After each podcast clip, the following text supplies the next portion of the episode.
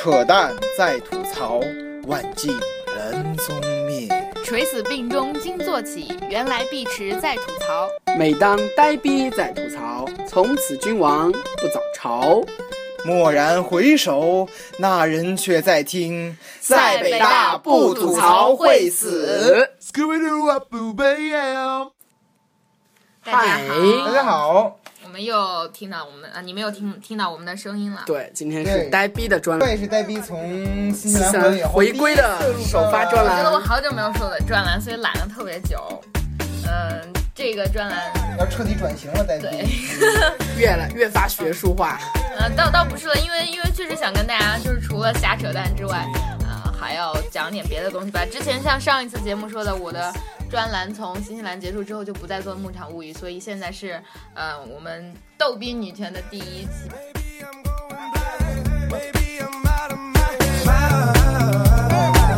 Okay, now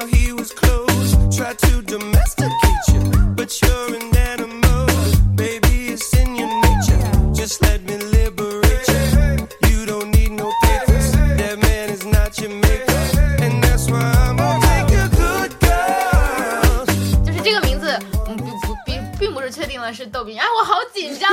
紧张个毛线，又不是录过专栏。啊，其实我是之前不知道说什么好，然后又觉得我作为一个女性啊，散就是不能浪费这个资源，是吧？然后嗯，我主要想跟大家讲一讲，确实是想讲女权，因为嗯，我讲这个话题，其实之前今天的这一期节目，先跟大家说我要讲就是这一期节目的前言，因为今天这一期没有什么具体的一个讨论，但是我想就是像每一次我说的，我要给自己带一个安全套一样，因为有以后会难免会被吐槽，所以这一期要跟大家说清楚很多东西，比如说我对这个节目的想法，还有我对我接下来每一期呃节目的一些言论，都先要就是有有一个声明或者有一个条款，所以以后出什么事儿了，你们都怪你们没有听这一期节目。免责条款，对，其实我想说的第一个是，我的节目还会是和以前一样，就比较轻松或者比较温馨，或者带着呃温馨。呃，就是我紧张，我想说还是逗逼，就是带着呃扯淡哥哥和 碧池哥哥跟大家一起说笑，因为其实谈到女权，我不知道为什么有点紧张，或者大家觉得很学术，或者立刻觉得我们谈到了一个政治话题或者身份，然后我们。不在任何一个，比如说现在的 social media，、然后或者在一个论坛，我们说到女权，大家都觉得第一是非常高大上了，第二是就是有有什么样的女人才能谈女权，或者男人就怎样了。你刚刚说的是港台腔吗？有什么样的女人？对不起，我无意插话的。什么，样的女人？但我想说，其实就是。嗯，我自己是一个比较比较逗的女生，然后就是少有的是女生里面有幽默感的。我个人认为啊哎，幽默感，here 看到没有？幽默感。然后所以我觉得就是，而且我也知道我们的听众啊，大家也都是学生比较多嘛。然后我觉得我想做一个启蒙者，哎，好高端，启蒙者。性启蒙者。对，其实其实我们不能这样说，就是很多官微的那些都反映说，你以后别再说你们的大部分粉丝都是高中生啦，我们这些上班族们生气啦，我们这些师兄师姐生气啦。哦对，其实对于你们来说，我们也是一种启蒙者，对不对？么么哒。嗯，所以我我就还是希望就是。就是女权也是一个笑，可以讲成笑话这样的，然后我们也可以吐槽。我确实呢会在我的呃专栏里说，哎，这个渣男怎么样的，所以所以说，嗯、这是我的节目的基本的氛围。但是呢，因为女权这个话题本身确实非常的严肃，对，而且我我所以我要接再接下来说一些比较严肃的话。我想先跟大家声明，就是女权其实是针对男权说的，而男人和女人从生物学，大家不要争论什么无性人啊、我中性人啊，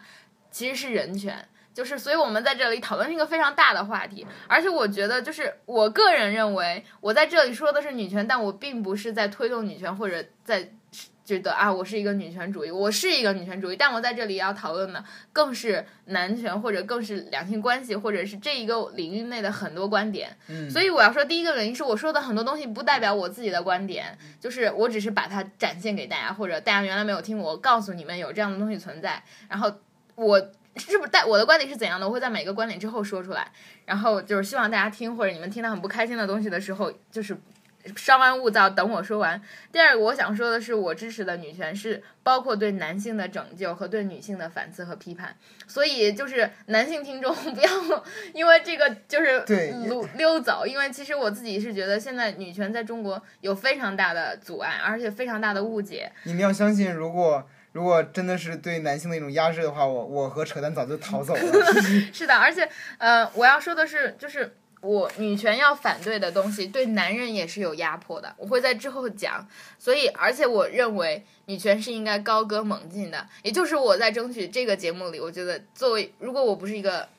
从北曹的出发点来讲，除了这个，我想提高节目本身质量而言之外，作为一个女生，我也希望就是能在这里给我们女性一个小小的话语权。然后我所以说，接下来我的呃，这是我之前的一些就是 announcement。接下来是一个目录式的，因为这个不是特别的实证性，而且这个话题会一直存在。我会在我接下来的专栏都跟大家说些什么呢？然后从出生入死啊，出什么出生老病死跟出生入死 各个方面，比如说我们我们作为一个孩子的时候，父母的区别对待。然后其实我自己是自己是个很幸运的人，但我身边有很多人在经历因为性别，只是因为你是个女生，其他之外一切条件都一样的情况下，你面临了很多很尴尬的问题。而且我会跟大家讲生理发育，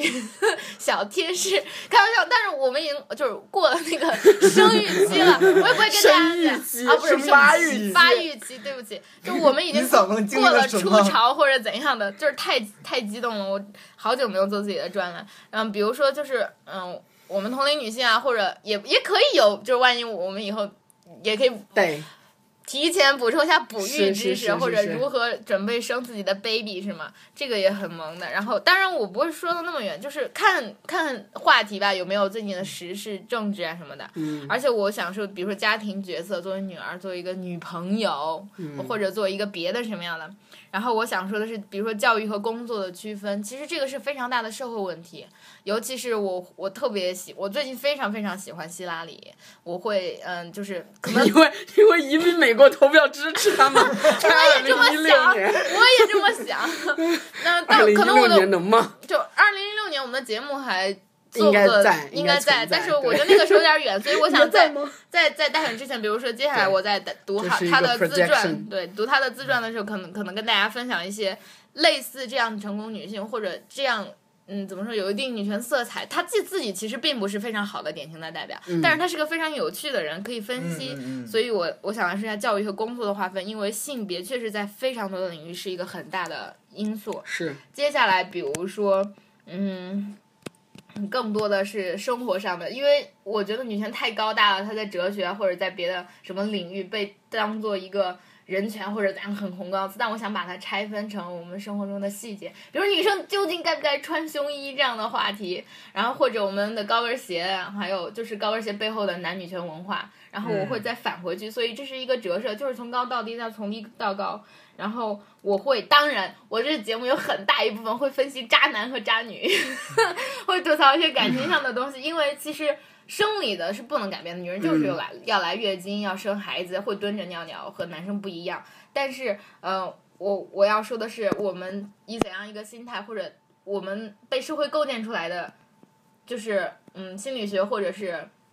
感性上的一些认识是非常需要改变的。而且我会尤其的批评女性对性的利用，比如说我们认为性交易，或者现在有很多，嗯，前段时间厦门大学，还有一些别的大学出现的，比如说博导对导师的潜规则，其实很多行业大家会已经 take for granted 了，比如说我导对导师的潜规哦我则，错了，我错了，我想说的是导师对博士的潜潜规则，然后。所以，我就是嗯，这些话题都会在我的节目里呈现。然后，其实我我我自己是心里有准备的，因为我在之前准备这个专栏的时候，我常就是去天涯或者别的非常活跃的地方看了一些，我觉得好找抽啊，真的是非常的难受，因为这是赤裸裸的父权，而且大家对女权主义的污名特别的大。尤其是天涯那些帖子，对，特别奇葩，就是什么他们称我们为女权渣，然后就是我当时就看了一个帖子，我先先把这个帖子给大家就说，他就说。嗯，符合以下十个标准中的任何一个都是女权渣。第一个就是女权只声称男人对女人在几千年，就是这几千年以来的压迫，但是却不承认男人圈养了女人。这是第一条，然后剩下的我就都没有看了，因为我自己还是有很大情绪的，就是。圈养这个词就已经很有问题了，而且其实女权非常，我觉得作为女权主义者最难的是会纠结这些词汇，因为话语对我们而言非常的重要。对对对，其实这个历史事实不论是用什么样的词语来表达，它都是这样已经存在的。但是正是因为你表达的方式 matter，所以其实做女权还是挺累的。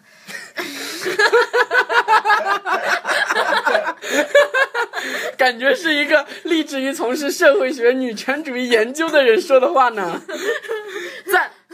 然后，所以说我自己还是希望，就是有的时候我觉得，因为比如说我自己从个人的经历来讲，我特别的幸福，我爸爸妈妈特别的疼爱我，从来没有嗯接，在我的生活和我成长的环境里，我老师也特别宠爱我，然后我自己又是一个稍微带点中性色彩的性格的人，嗯所以我自己没有没有，而且没有，比如说我现在没有面临结婚的，或者是更。高的就是对性别角色的承担，所以我自己现在都非常的顺利。他并没有在新西兰延期回来。是的，太好遗遗憾了。太遗憾了，哎，就是机会转瞬即逝。对，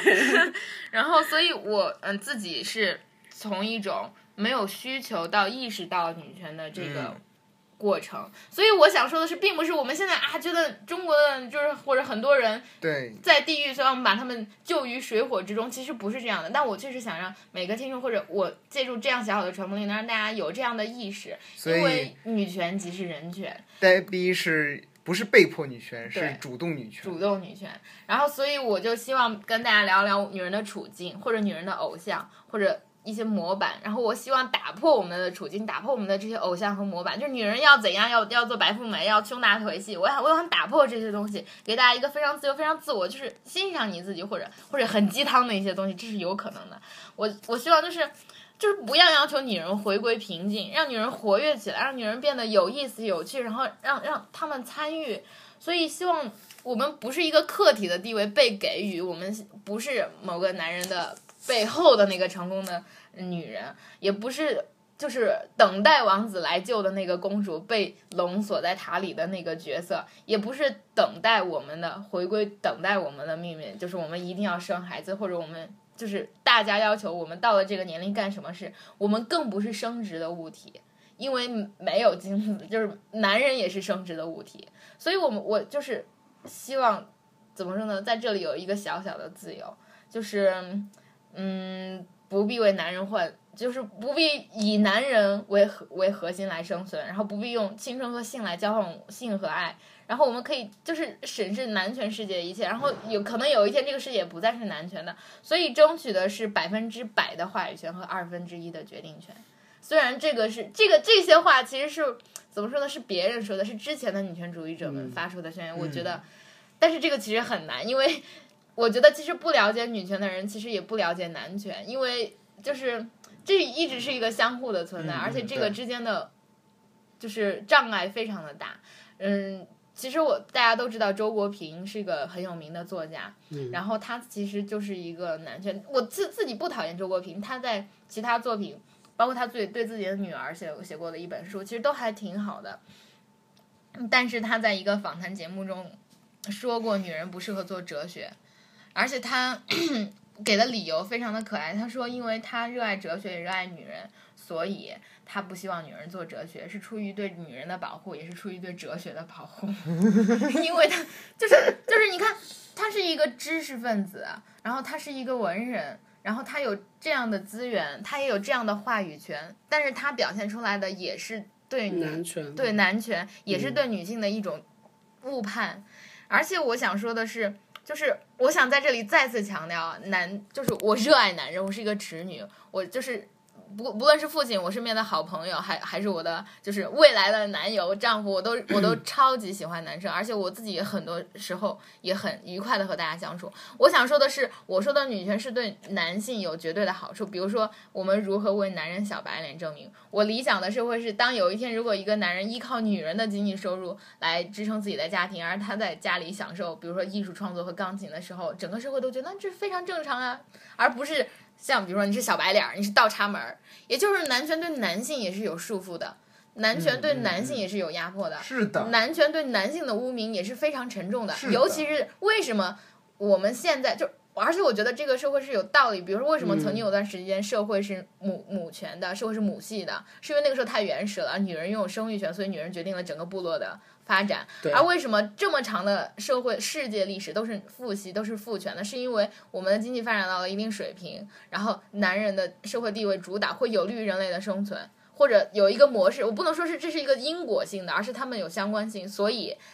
男就是现在形成现在的父权社会是有原因的，但为什么现在女权又再次兴起？是因为我们又到了下一个阶段。比如说非常现实的一个话题是，现在在中国结婚，男人要有车有房。嗯，对，我们如果打破了这个父权，是不是男人就不再需要有这么大的经济压力，而是男女平等，然后我们一起就是共同分担。共同分担？而且女人，比如说尤其是某些地区，假如上海女人那些，特别有钱对那种，或者是比如说上海丈母娘我我想说，比如说我我我会准备一个话题，比如说讨论上海公园里的那些相亲角，嗯，就是明码标价的婚姻，其实这对，所以我想说的是，我说的是虽然是女权，但是我更期待男权的解放。这种解放并不是男权地位高于女性，而是男人和女人一起解放，男人和女人一起平等。婚姻市场的平等，嗯，对，所以嗯，就是这是我节目的一些小小的，就是之前给大家打一些防御针，然后嗯，我还要说的是，就是除了帮助男人获得解放和束缚之外，我还想说我的这个更多也也因为并谈论的是女权，女人对女人的压迫比男人对女人的压迫更可怕。对，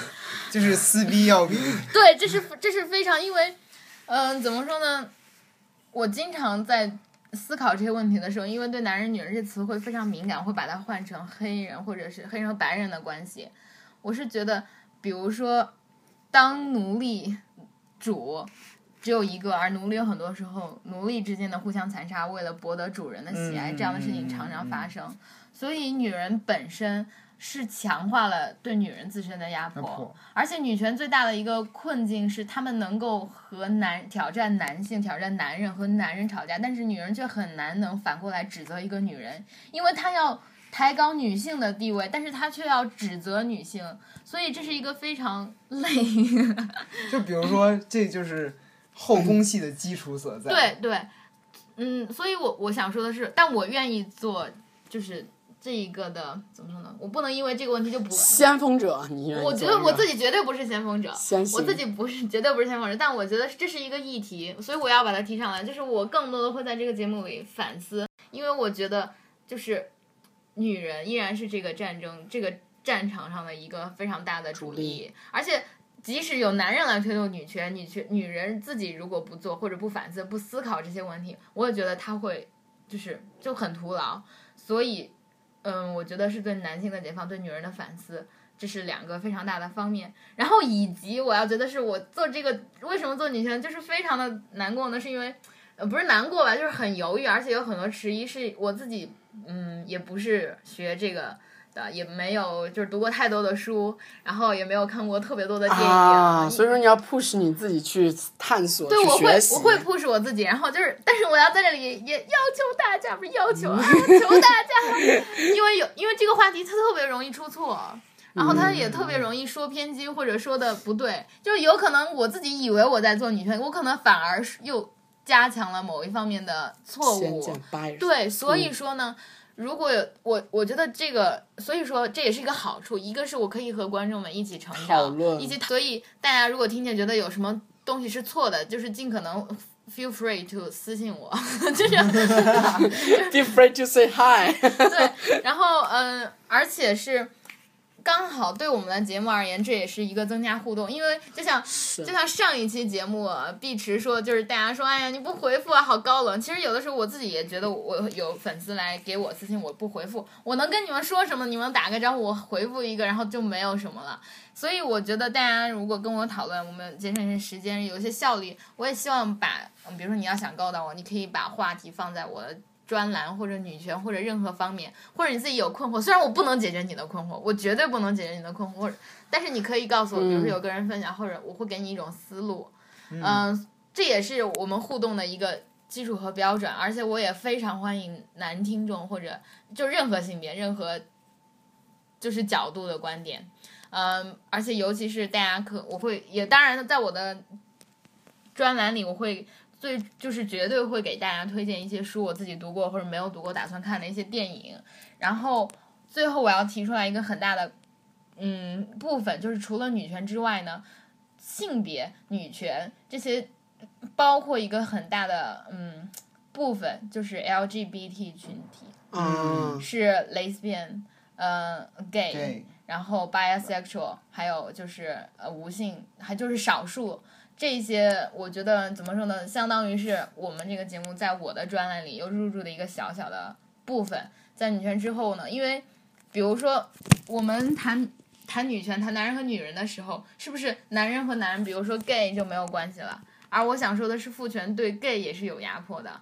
就是 gay 也是男人，所以父权对男人也是有压迫的。嗯所以，嗯、比如说我们会邀请一些，就是真的是这些，比如说这个群体的朋友来跟我们分享一些事情，或者我们来讨论某一个特殊的案例，因为比如说他是一个名人，他有一个什么样的别的身份，因为性别这个身份从来不是单独产生的，它永远和比如说职业和我们的社会地位和经济收入状况和精神状态是重叠在一起的，而且这就让这个话题变得非常的有趣，而且有很多丰富的题材来做，所以这是。嗯，这期节目呢，我先跟大家就把这些交代一下，然后说一下，然后从我的下一期开始就正式，比如说从某一个话题、某个角度来呃一一开始做，然后希望大家就是从现在，如果你你你如果你已经了解女权，而且你自己或者你是个强烈的反女权主义，呃，你也可以跟我们私信，因为这是一个互动的栏专栏嘛，所以在下一期的时候，我们说不定还会提到你的名字，帮你的微博打打，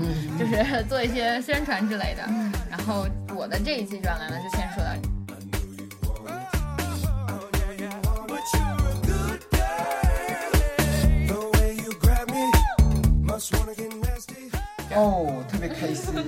为什么？因为终于有人跟我一起录一些高端的专栏。天哪，我好有压力，不行，我也要准备我的。